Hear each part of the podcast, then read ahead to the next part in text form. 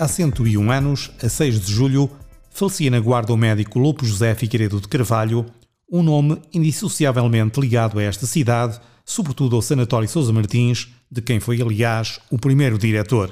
Natural da localidade do Jal, Conselho do Sátão, onde nasceu a 3 de maio de 1857, Lopo de Carvalho frequentou a Universidade de Coimbra e licenciou-se em Medicina no ano de 1883. Aluno brilhante, no final do curso foi convidado pela sua faculdade a iniciar o doutoramento proposta que declinou. Nesse mesmo ano foi trabalhar para a MEDA como médico municipal. Aí exerceu a sua atividade profissional durante dois anos, prosseguindo mais tarde na Guarda, passando ainda o seu percurso como clínico pelos Açores e também por Lisboa. Com a fixação na Guarda, onde residiu até à sua morte, Passou também a exercer funções de professor do liceu, à semelhança do que aconteceu com outras conhecidas figuras guardenses dessa época. Bem cedo se começou a dedicar à causa da luta contra a tuberculose e empenhar-se ativamente na criação de estruturas vocacionadas para o tratamento daquela doença, assim como no estabelecimento de normas e regulamentos sanitários. A curabilidade da tuberculose pulmonar, trabalho apresentado no Congresso de Medicina de Lisboa, foi uma das suas mais aplaudidas intervenções